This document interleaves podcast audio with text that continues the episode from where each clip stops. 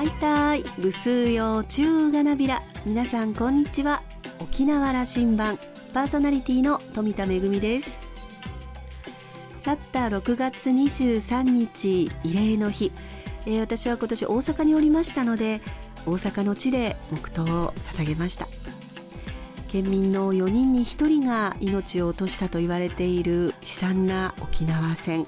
その沖縄戦を経験した方が、えー、年々減っていて、えー、現在人口の10%に満たないと言われています、えー、沖縄戦のことを次の世代にどんな風に伝えていくのかが大きな課題となっていますね。えー、私はここ数年ずっとこう思い続けていることなんですけれども沖縄戦のことを伝えていくのと同時になぜ沖縄戦が起こってしまったのかそれを止めることはできなかったのか、えー、一度始まってしまった戦争を止めることは本当に難しいことなのでではどこで道を誤ったのか、えー、そこをきちんと伝えていかないといけないんじゃないかというふうに思っています。何度も何度も世界中で戦争が起こってもまた再び戦争は起こってしまいます。どうやったら戦争を起こさずに済むのか、えー、答えを簡単には見つけられないかもしれませんが考えることを諦めてはいけないなと思っています。さあ沖縄羅針盤今日も5時までお届けいたします。どうぞお付き合いください。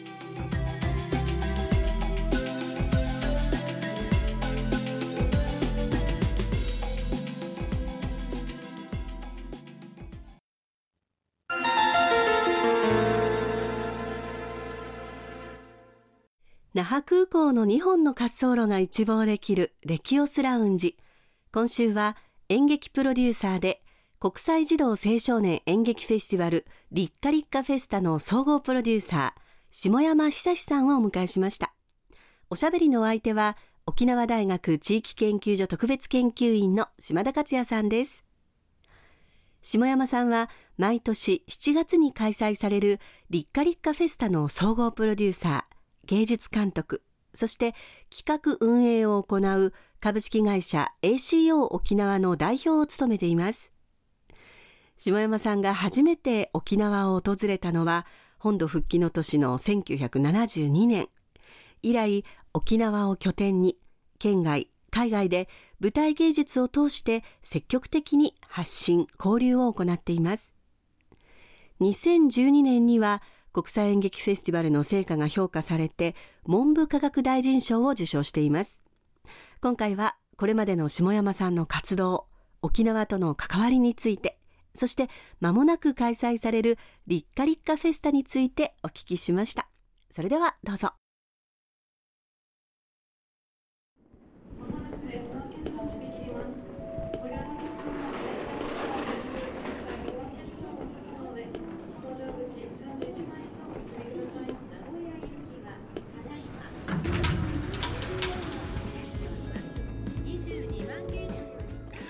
今日の沖縄羅針盤には演劇プロデューサーの下山久さんをお招きしました。今日はありがとうございます下山さん。はいこんにちは、えー、ご一緒できるのは5年ぶりか6年ぶりかだと思います。そうですね。コロナ前です、なんかご無沙汰してる気がして、はい、今日は、はい、あのご一緒できて嬉しいです。下山さんね、はい、この番組18年目に入ろうとしてるんですよ。すごい。で飛田恵さんから二十数年前にあの下山さん僕は紹介を受けてるんですよ、はい、私の師匠だと そして、えーと、ぜひあの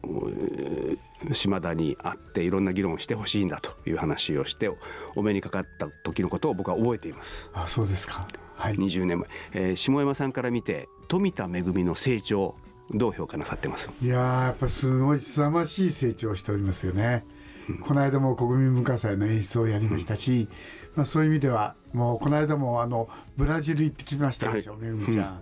えー、今世界中あ飛び回ってまあ、沖縄を代表して活躍してるんじゃないですかね、うん、下山門下生なはずですよ。というわけではないですけど。何人こういう演出プロデュース、その演劇に関わる人材を育っていました。ご本人に言うのもなんだな。あの一緒に仕事した人は何人ぐらいでもまあいろんな形で一緒にいろんな人たちとしましたね、うん、平田一さんともやりましたし、うん、アルベルト白間さんたちともやりましたし、まあ、いろんな方々とやりましたし最近では必ず舞台には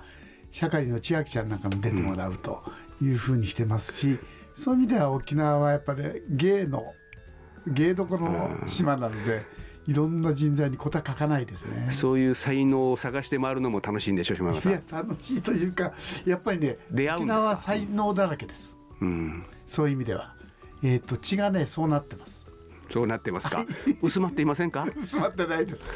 まだまだ薄まってないえー、今日はラジオ沖縄にいますけどね、はい、那覇市西町、あのト堂の前ですけども、はい、下山さんが沖縄との出会い、沖縄に初めて足を踏み入れたのは復帰直後だというふうに伺いしてますね。はい、そうです。1972年10月の6日です、うん、あの頃で言えば船で来るでしょう。そうです。ここに降り立ったはずですよ。から船で参りました。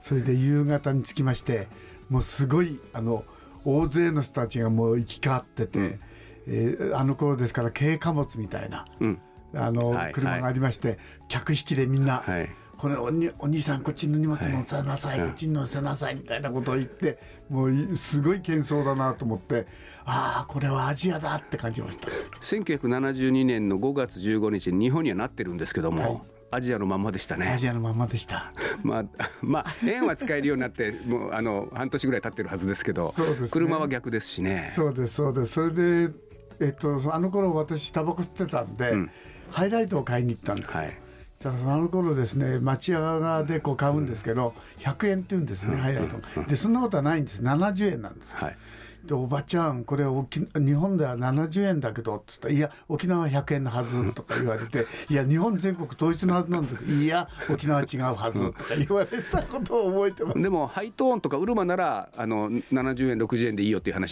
だったんじゃないですか？そう60円でしたね、うん、はい、だからそれ買わない人が悪いんですよ。なんで山本のタバコ吸うのと。そうですね。まあその通りでしたね。あのタクシーなんていうのは高級品でね、で軽貨物に乗って町側まで出ていくわけですよね。いやあの姫売通り市場なんかももちろん行かれたでしょう。どんな感じ受けました？アジアのにか匂いだったというふうにおっしゃるけど。ああそうですね。姫売なんかはちょっと半分怖かったですね。昼間は割と市場でしたけど、うん、夜になるとちょっとなんていうか飲み屋街で、はい、それもやたら怪しい飲み屋街だったんですよあの当時。あのええあ姫百合ね姫百合通りね、通りというか姫百合の境町あたりは。なるほど。はい。でなかなかでも怖いような、うん、怖くないような、うん、覗きたいような覗きたくないような感じで。しょっちゅうこう横目で見ながら通ってたのを覚えてますね。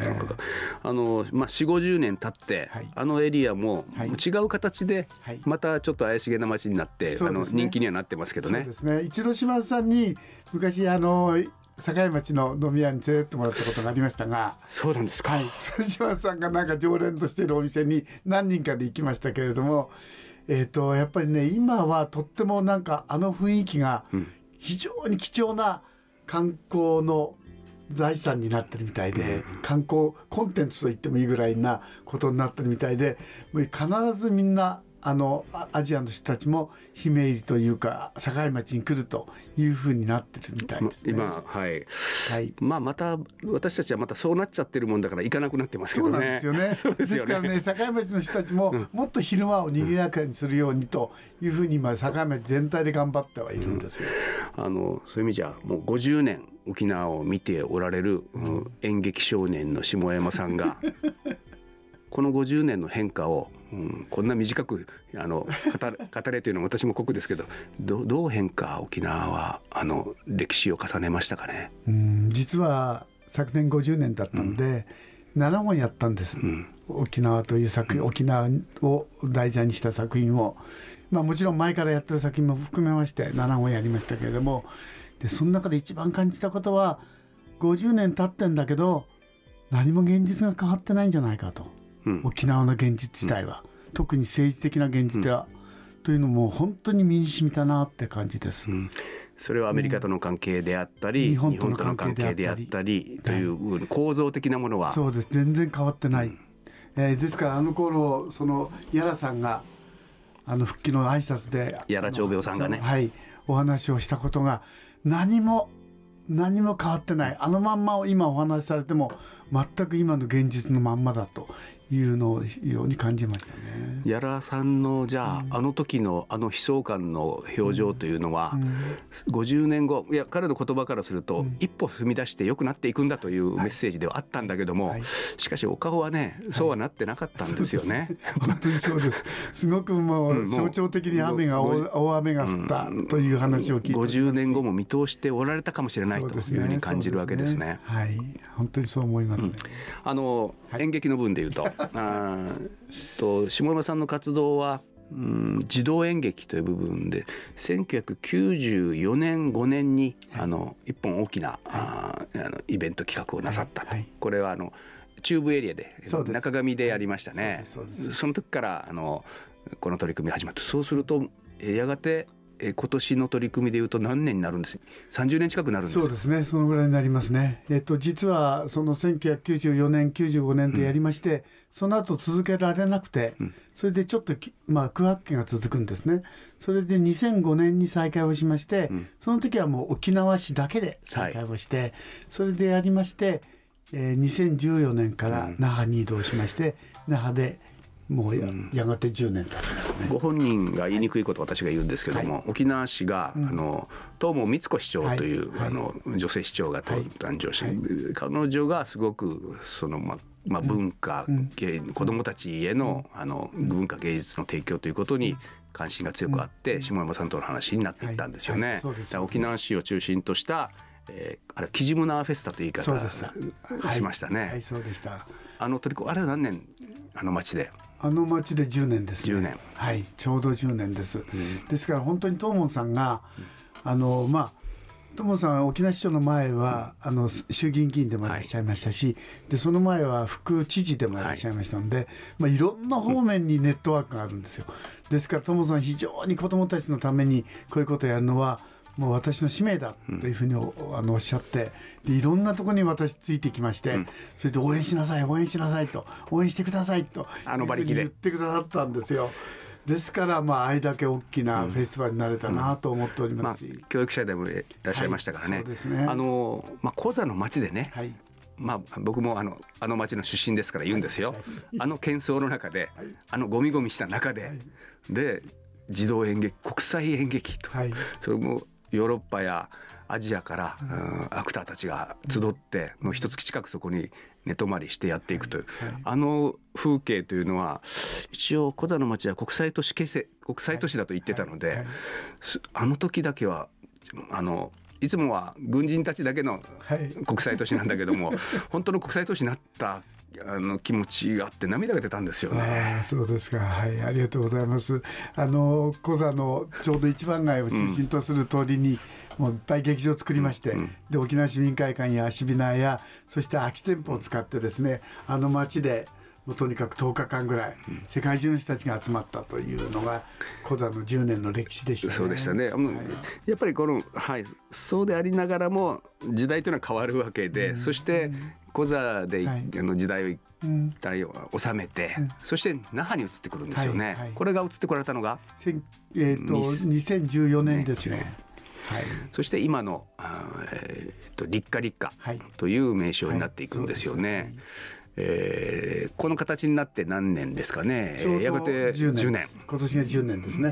はい、また節目だ。はい、節目ですね。えー、どんな考えがおありですか？えっ、とね、やっぱりこれは。その、まあ、児童青少年ファミリーのためのフェスティバルなんですけど、うん、まあ、アジアで一番注目されるようなフェスティバルに育っていきたいなと、ずっとおっしゃってた。いうふうにまあ思っています、そして今も続いてますけどアジアの人たちとの文化交流、うん、その拠点になるべきだなというふうにまあ思ってましてその拠点の私たちが一番大きなそのなんて言いますか内容というか企画というかそういうものになれたらいいなというふうにまあ思っています、うん、ですからもう今年もたくさんのアジアの方々が来てくださいます。沖縄に、上海からもいらっしゃいますし台湾からもいらっしゃいますし香港からもいらっしゃいますし北京からもいらっしゃいますしね。いろんな方々が沖縄に集まってくださるのでそういう沖縄のそのまあ子供たちの文化の味間になったらいいなと味間ね思いますね。あの今年は特にあの下山さんが、えー、この児童演劇祭は下山さんがもうあの足で回って、このテーマの作品を沖縄にだと、日本にだというふうにして、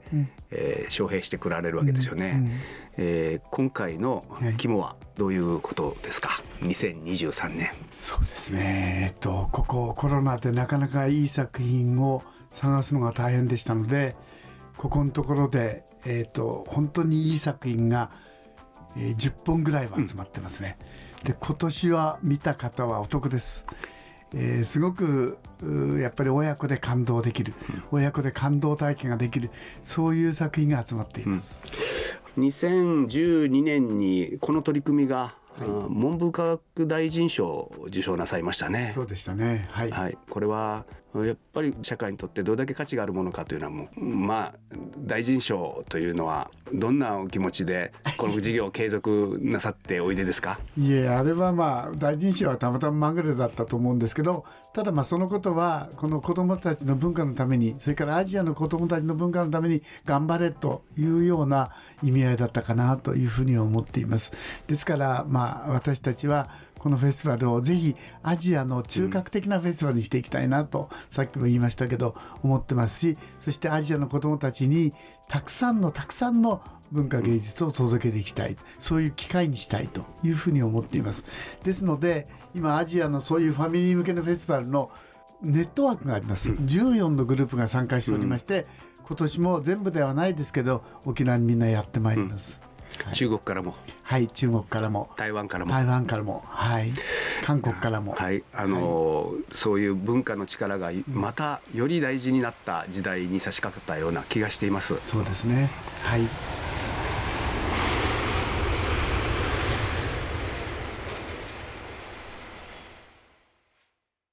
お話の最初の方で島田さんから紹介がありました通りはい。私富田も下山門下生の一人ですたくさんチャンスをいただいて育てていただいたおかげで今こうして様々な舞台の活動ができるということを本当に感謝の気持ちでいっぱいです。えー、リッカリッカフェスタのお話がありましたけれども一番最初は中部広域圏でのフェスティバルがあってしばらく間を置いてから沖縄市でのキジムナーフェスタそして現在の那覇市でのリッカリッカフェスタとなっています。えー、キジムナーフェスタとして沖縄市で再開される前にですねあの下山さんの通訳として世界中のもういろんな国に行っていろんな、えー、演劇の関係者の方とお目にかかりましたその時に下山さんが何度も口にされていたこと今でもあの強く覚えています。えー、沖縄市での開催でしたので、まあ、あの基地の門前町ということもあって戦闘機がビュンビュン飛び交うような町だけれども戦闘機ではなくて文化が飛び交う人々が交流するそんなフェスティバルにしたいんだと何度もおっしゃっていましたそして現在は那覇市でのリッカリッカフェスタとなります。えー、間もなく開催されます。えー、詳しいですね、えー、作品などのお話はこの後のめぐみのあしゃぎだよりのコーナーでもお届けいたします。島田さんはお会いするたびに下山さんの沖縄文化、沖縄演劇への愛情の深さを感じますと話していました。今週のレキオスラウンジは演劇プロデューサーで国際児童青少年演劇フェスティバルリッカリッカフェスタの総合プロデューサー下山久志さんと島田克也さんのおしゃべりでした。お二人のトークはまだまだ続きます。来週はレキオスラウンジに下山さんとリッカリッカフェスタ事務局の友利直子さんをお迎えします。お楽しみに。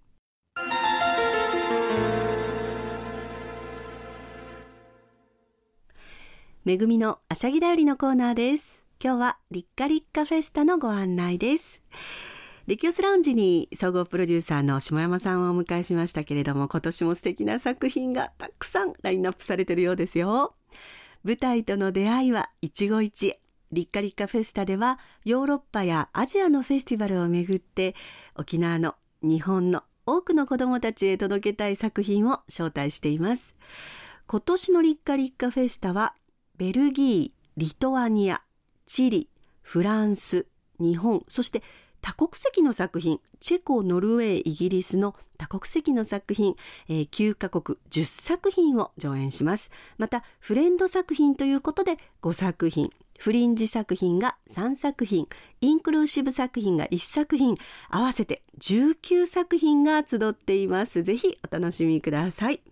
えー、パンフレット私も見てみたんですけれどもあの初めて上演される作品もあればこれまで、えー、フェスティバルに何度もねあの登場している作品もあってああまた見たいなという作品もありました、えー、ぜひ皆さんにもご覧いただきたい作品がたくさんあります、えー、もう本当にあの一作品だけじゃなくても全部見たいという方もいらっしゃるかと思いますがちょっとここでチケットについてご案内しますね。えー、チケットは探検、あの、それぞれの作品ごとのチケットというのがまずありまして、大人の方18歳以上は1枚2800円、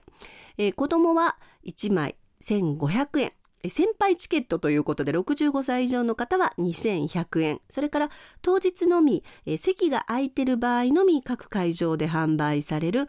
当日券ということで2枚セットで大人の方5000円となっています。ただ、あの、たくさんの作品ご覧になりたいという方もいらっしゃれば、あの、お友達同士で一緒に行きたいという方もいらっしゃると思いますので、お得な前売りチケットがあります。これフレンドチケットって言うんですけれども、すべて前売りのみです。え、ご予約の際に作品をご指定いただくチケットとなっています。フレンド5が5枚セットで7000円。これ1枚あたり1400円です。えー、フレンド3が3枚セットで4500円。フレンド2が2枚セットで4200円です。これあの、例えばフレンド5でしたら、えー、チケットを購入して1人で5作品見ることもできますし、5人で1作品を見ることもできますし、例えば2人で合わせて私はこれとこれで、あなたはこれとこれでということで、組み合わせはあの自由になっていますので、えー、ぜひご検討ください。あのいろんな作品見るときに私もいつもですねあのプログラムを見ながらこうあの作品見た後にここに行ってという感じでちょっとパズルみたいになるんですけれどもそういう予定を立てるのもとても楽しいかと思います。えー、詳しくはですね立カリッカフェスタの公式ホームページに、えー、それぞれの作品の紹介であったりチケットのこと、えー、それから作品の上演時間など、え、プログラムも、え掲載されていますのでぜひ公式ホームページでご覧ください。めぐみのあしぎだよりのコーナーでした。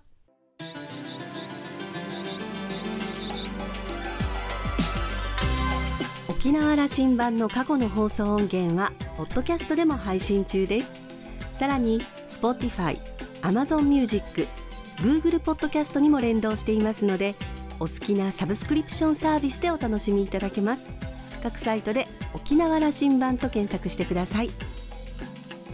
沖縄羅針盤。今週も最後までお付き合いいただきまして一平二平で見るそろそろお別れのお時間です。パーソナリティは富田恵でした。それではまた来週。